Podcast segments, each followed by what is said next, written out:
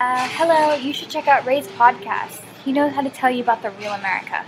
本期节目的广告档由我自己来占据啊！我现在帮大家来进行留学的申请，然后文书的部分呢，现在是联合了几个美国高校的留学生，然后他们也是名校出身，然后基本上可以为大家匹配到你所申请的专业，让现在你所申请专业的同学、研究生、博士来帮你书写文书，所以也可以算是相当的私人定制。欢迎加我的微信与我取得联系，t 幺幺零一九二六七九。Our whole universe was in a hot, dense state that nearly 14 billion years ago expansion started. Wait, the earth began to cool, the autotrophs began to drool, Neanderthals developed tools, we built a wall. We built the pyramids, math, science, history, unraveling the mystery that all started with a big bang.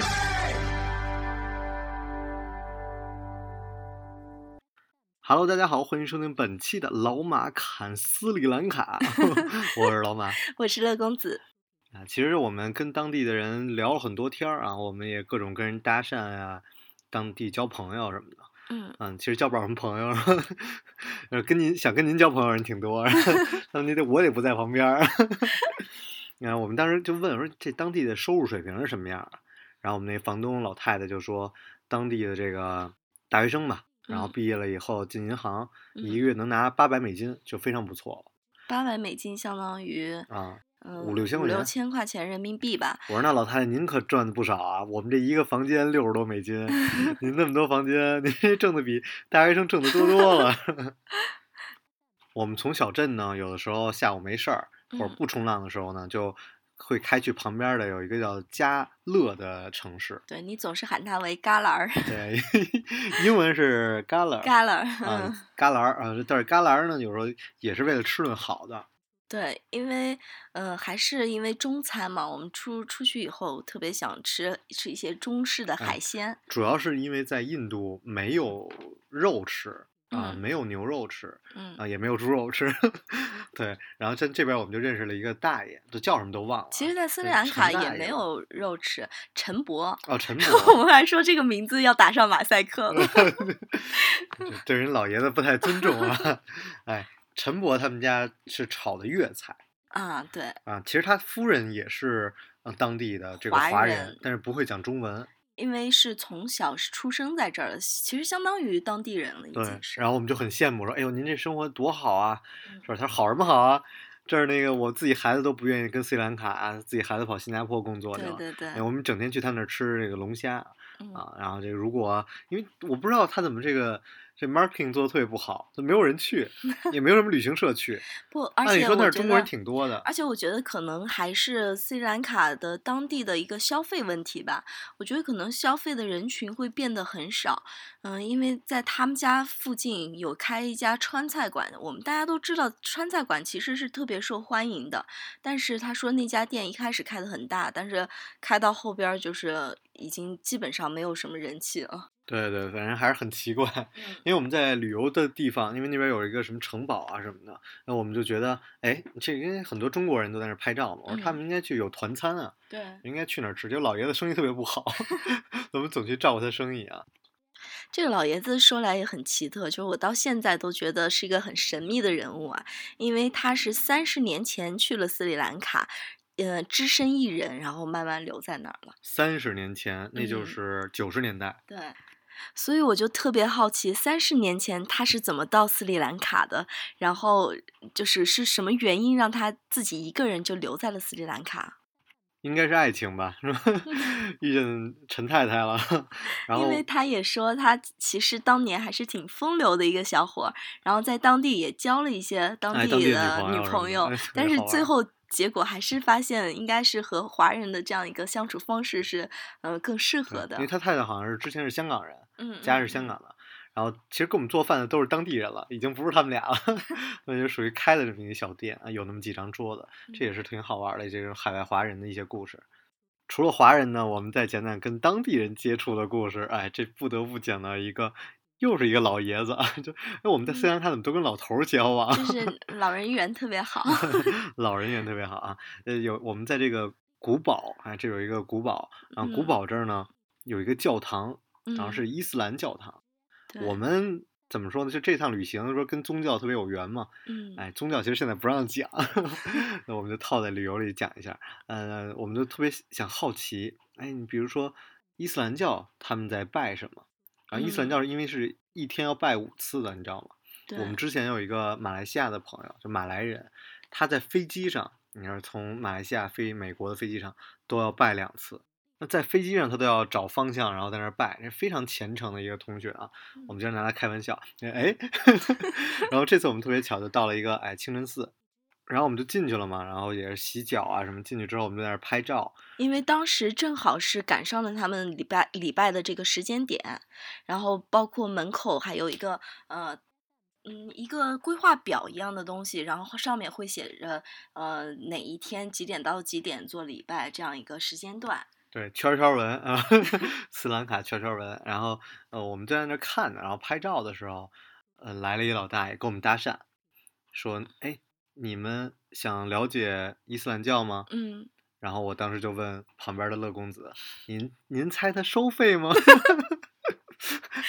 然后那个乐公子说：“这应该不会吧？”我说：“那我们就跟老爷子聊一聊。”老爷子就开始给我们讲，让他们一天啊，早太阳升起来的时候要拜一下，是吧？然后中午的时候要拜，然后就嗯是太阳落下的时候，所以它其实不同的季节，它的那个礼拜的时间点是很随机的，所以它那个计规划板上的时间是一直会有擦了重新写的痕迹，因为它完全就是根据这个日出日落的时间点去规定这个时间的。对。然后我有个问我说：“为什么哎像你们都不允许看自己的太太，就是脸会遮起来嘛？”他们就是嗯这样，就是说少女的时候呢是脸嗯会让你看，嗯但是他们很多结婚之后就会戴面纱。嗯然后就他就说说你看你买一个宝石，嗯是不是就是很珍贵？然后但这么好的东西只想放在家里欣赏，不想给别人看呢？乐公子说不是啊，我很想嘚瑟给别人看。我说那您这叫不会聊天儿。然 后我就说啊是是是是是。然后老爷子就讲，哎，这个我们娶的夫人，我们不是就是阶级不一样，我们不是嗯看不起他们，而是我们觉得他们很珍贵，所以要把他们藏在家里。那我说，那你看你们去礼拜是吧？你们要就拜见真主阿拉，那怎么女人不需要拜呢？嗯然后他说女人在后边儿，就是啊他们其实是，呃，女人和小孩儿是跟男子是分开来的，不同的教堂去拜的。嗯，但是虽然说他这个解释，嗯、听上去是很浪漫的，但是我我同时仍仍然是觉得他把女性这样一个角色物化了，就变成你所拥有的一个宝石，而你可同可以同时拥有很多宝石。那其实，在伊斯兰教里是怎么说呢？是男女，就女性嗯是基本不工作的，嗯嗯对。然后，所以他这个当然是不需要去这样的一个，而且怎么讲，就是对于一夫多妻，因为你讲到伊斯兰教，就很容易讲到一夫多妻嘛，嗯就是有很多的历史原因，就你必须要看到，包括为什么就是啊，中东很多国家会一夫多妻，是因为战争，呃，留下了很多女人在家里，所以一夫多妻也是解决这个的一个问题啊。我们讲回斯里兰卡这老大爷啊，嗯就是又又很好玩儿，他就给我们讲着讲着讲着就说，哎，要不去我们家做客呀？然后我们当时说那就去呗？其实我想去啊，我想去人家蹭顿饭吃，然后就说行，那就去吧。就嗯去了以后没有给我带到他们家，带到他的这是他个办办公公室。室。对他，嗯、我们一开始走进去的时候还很好奇，当他打开办公室门的时候，就是各种石头，还有一些小模型啊什么的。然后我心里就在想了，好了，推销的部分要开始了。然后老大爷说：“哎，其实我是一个珠宝商，来，我来给你们介绍一下珠宝的知识。”然后我说：“不好意思，我学地质的，哥们儿，我是咱们同行。”哎，然后这个老爷子就开始给我们讲，然后特别神奇的是，他拿出来了五大本儿，然后别人给他写的算是 review 嗯嗯啊，嗯就是讲跟他的一些关系，其中有中文、日文、英文都有。是世界各地的人嘛，就是看上去就特别像我们以前的那种同学手册哎，同学录那种，对，然后我们就看了很多啊，真的是很诧异，就是嗯。有很多中国人就在这个嗯。就旮旯这儿嗯遇到他了，然后嗯。遇到他以后，他就邀请去家里啊，去哪儿吃饭对，跟他。讲，就是所以，虽然说，呃，人家是在寻找商机，但是同时，当别人不会去购买他东西的时候，其实这样一个人，他仍然是愿意跟你交朋友的。对。哎，您是好的方向啊，我嗯看的就是觉得，哎，这就是一商人，因为当地的这个珠宝生意，斯里兰卡的珠宝生意基本都是掌握在他们手里的。因为我其实学本科的时候就有接触地质嘛，然后那到时候就去看石头什么的，所以这些珠宝对我来说真的没有任何的吸引力，你知道吗？所以我老觉得这种东西它是没有价值的，它的嗯价值是市场给炒出来的。对，什么黄金有价玉无价，我嗯觉得这都挺不能说扯吧，但对我来说，我就觉得这是只是一市场的价格，就是一个供需的对一个供需的关系。如果没有人，就如果突然出现一个地方，比如就最简单拿玉跑到美国，那美国没有人玩玉，那嗯你的玉再值钱，对于美国人来说也是不值钱的嘛。对，这就其实跟我们在海边会喜欢捡那种海玻璃一样。其实你平时的玻璃片你是没有人需要它的，但是，呃，当你赋予它一定意义、一定价值啊的时候，对你就会变得特别需要。对，粉粉钻不也是这么来的吗？嗯，对，所以这个老爷子在看到我们其实没有什么兴趣，想要聊石头的话题的时候，他们又继续转到的宗教，跟我们继续聊。对于是，我们就问了他关于 ISIS 的事情。嗯，就是您怎么看这个 ISIS 啊，就是恐恐怖组织嘛？嗯然后他就说特别搞笑的一个解释，他说是美国人，然后去抓了一些当地的孩子，嗯然后去美国训练，训练完了以后又给他们送回来。嗯然后我说这美国人不是疯了吗？嗯 虽然美国当年是有给他们就是提供一些武器什么的，但嗯是也没有这么疯狂吧。所以他的看法是这样，而他嗯也没有那种 guilty 的那种感觉啊什么的。对，而且包括，嗯，他甚至在我们聊到了世界上的这些恐怖分子的一些恐怖事件的时候，他可能在站在自己的角度，觉得说，哦、我们不承认他们是我们的宗教的一部分，啊，对，我们觉得他们是另外一一端的分支了，已经对是。对对，老爷子还给我们介绍了关于这种在伊斯兰教里这个人的阶段的这这个说法，因为我嗯我不认识更多的这个伊斯兰教徒，也不知道他讲的对不对啊。他就嗯讲了说，像一般的人就觉得人就是生死嘛，嗯哎，那其实我也有道理。那嗯基督徒来说，就是生死上天堂或者嗯下地狱，是吧？像佛教的话，就是可能我的一个轮回、前世今生这样的一个状态。对，然后老爷子提到了，嗯、他们是有五个阶段。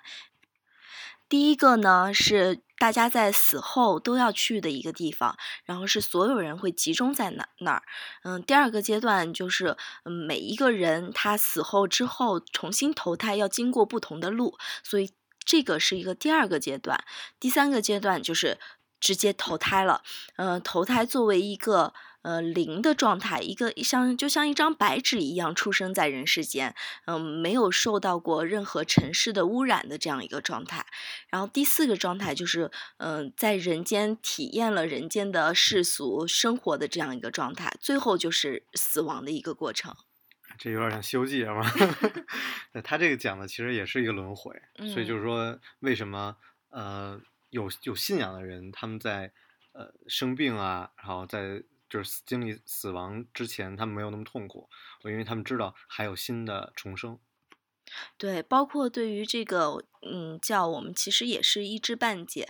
我们临走的时候，这老爷子还跟我说说，呃，我相信你们国家也有像这样的清真寺。其实你现在就可以拿笔记下来，我帮你提几个问题，你回去之后可以直接找清真寺的人去问他们一下这几个问题。对，当时跟听写似的，很紧张，你知道吗？我说我已经好多年没有听写过英文了，这是要考试啊。然后我就拿笔记下来了。他，嗯，其实具体的问题我现在已经记不清楚了，然后大概记了有十个问题吧。嗯，基本上就是属于我们人是从哪儿来的，要往哪儿去之类的这样的一个话题。对，包括生活的意义什么的对。其实我觉得特别好玩，就是呃这些问题在我们的课本里没有教，嗯就包括我们上学的时候，就是就特别缺失啊。比如说怎么处理感情，你人生的意义是什么，然后你应该要怎么度过一生。嗯然后，但是更多的时候，就是好像在国外，我觉得大家都会来想这个问题，就是你生活的意义。所以这次终于有这个老爷子提出这些问题，那你想到答案了吗？其实就是还是那个问题，意义的意义又是什么呢？对，但总有人提出这种问题，还是好的。嗯后来我们赶着夜路，有骑小摩托回去，对，因为我嫌你开车太慢，所以我是我载的你啊。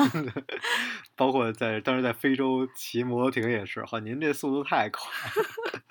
然后我们其实就是遇到了警当地的交警嘛，我也不知道他从哪儿冒出来的，因为我随身也没有携带行驶证、驾照这种东西。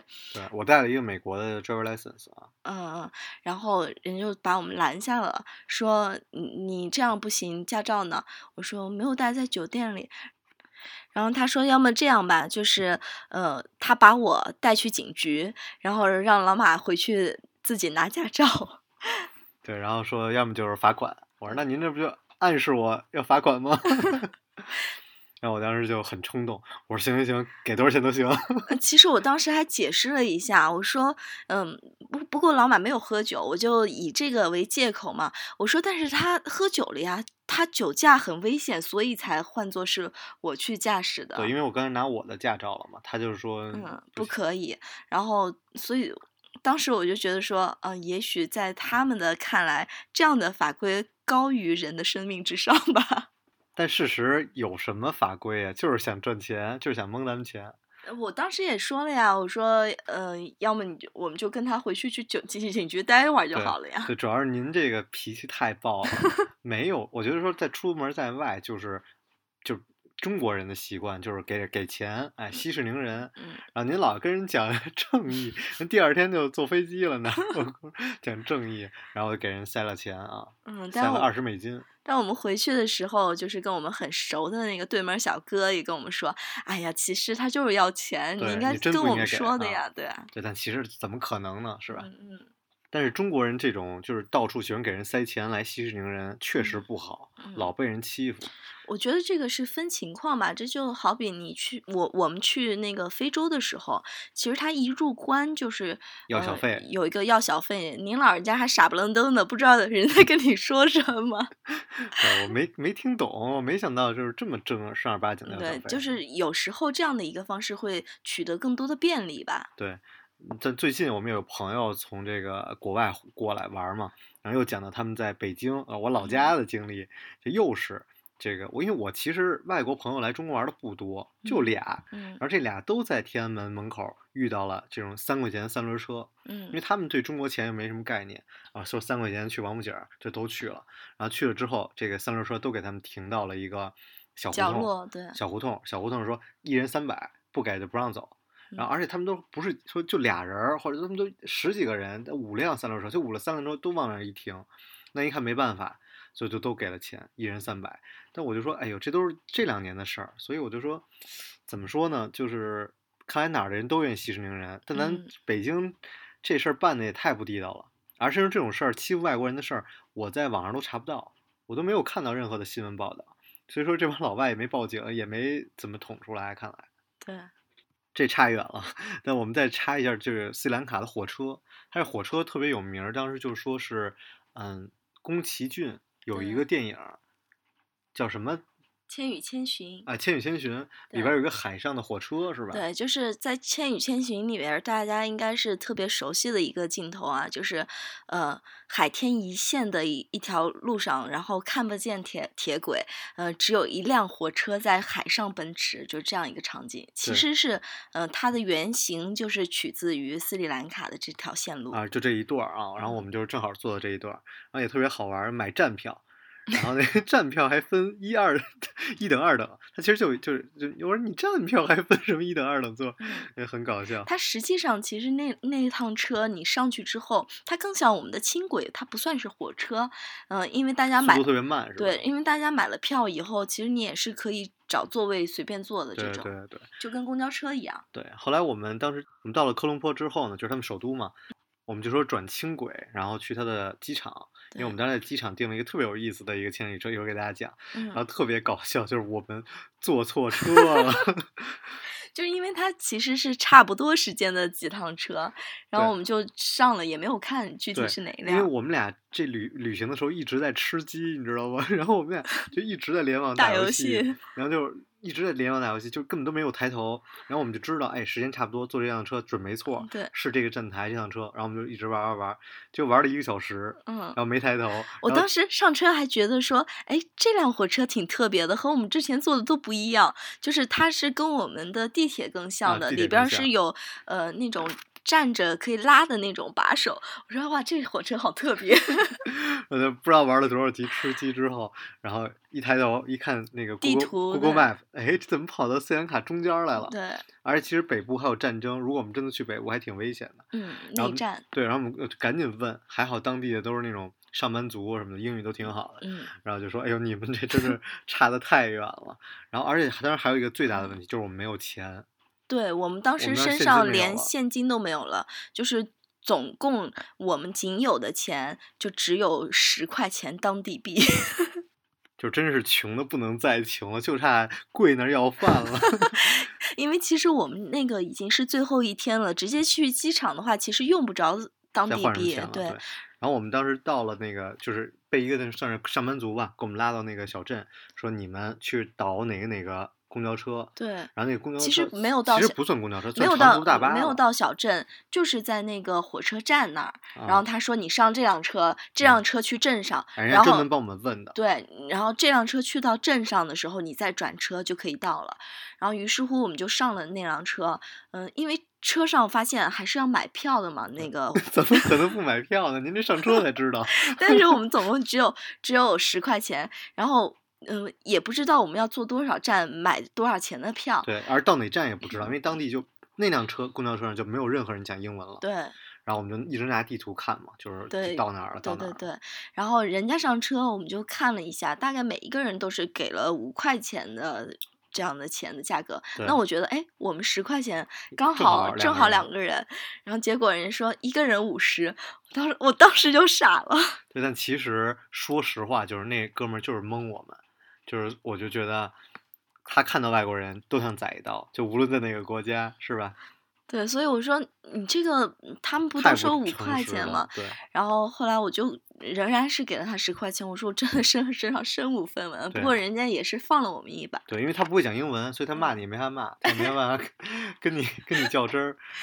我们历经了千辛万苦之后啊，终于就是这个到了这个酒店。嗯这其实不算酒店了，这是正经的，叫 hostel，正经嗯的青年旅社，就是您最想住的。其实我们这整趟行程就住了这么一晚上。对哎，它这是一个嗯，拿集装箱改的对青年旅社。对，其实国内挺多的，我后来回国发现，其实国内很挺多的，但是我当时没住过嘛。而嗯那个它那个布景啊，就特别特别像吃鸡。对 而且因为正好它那个集装箱酒店，也就是在野外，它后面那一片丛树林中。对，蚊子特别多。不过虽然说，嗯、是集装箱酒店，然后是一个青年旅社，但是实际上你进去以后是特别的干净的，因为它，嗯、集装箱里边也是空调设备啊，所有设施都是齐全的。所以我们在这样的旅程中，又再一次成为了上下铺的兄弟啊。对，之前都是在火车上上下铺的兄弟。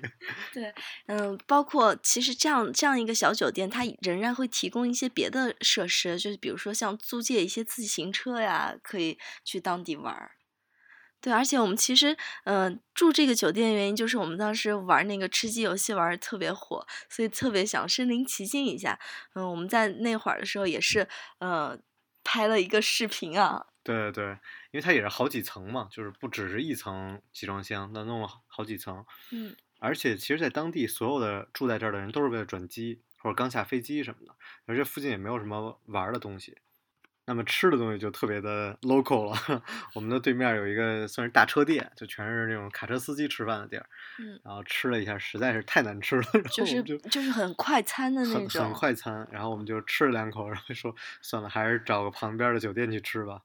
哎，我们又找了一个附近的一个五星级酒店去吃饭。嗯斯里兰卡其实特别大，然后有很多的寺庙，然后也有很多的旅游景点，但是我们其实都没有去。没有去，因为它除了海滩风貌以外，它还很多的嗯、丛林风景。哎，丛林也很好玩。对，包括也提当地人也提到，他们有很多地方被称之为小非洲。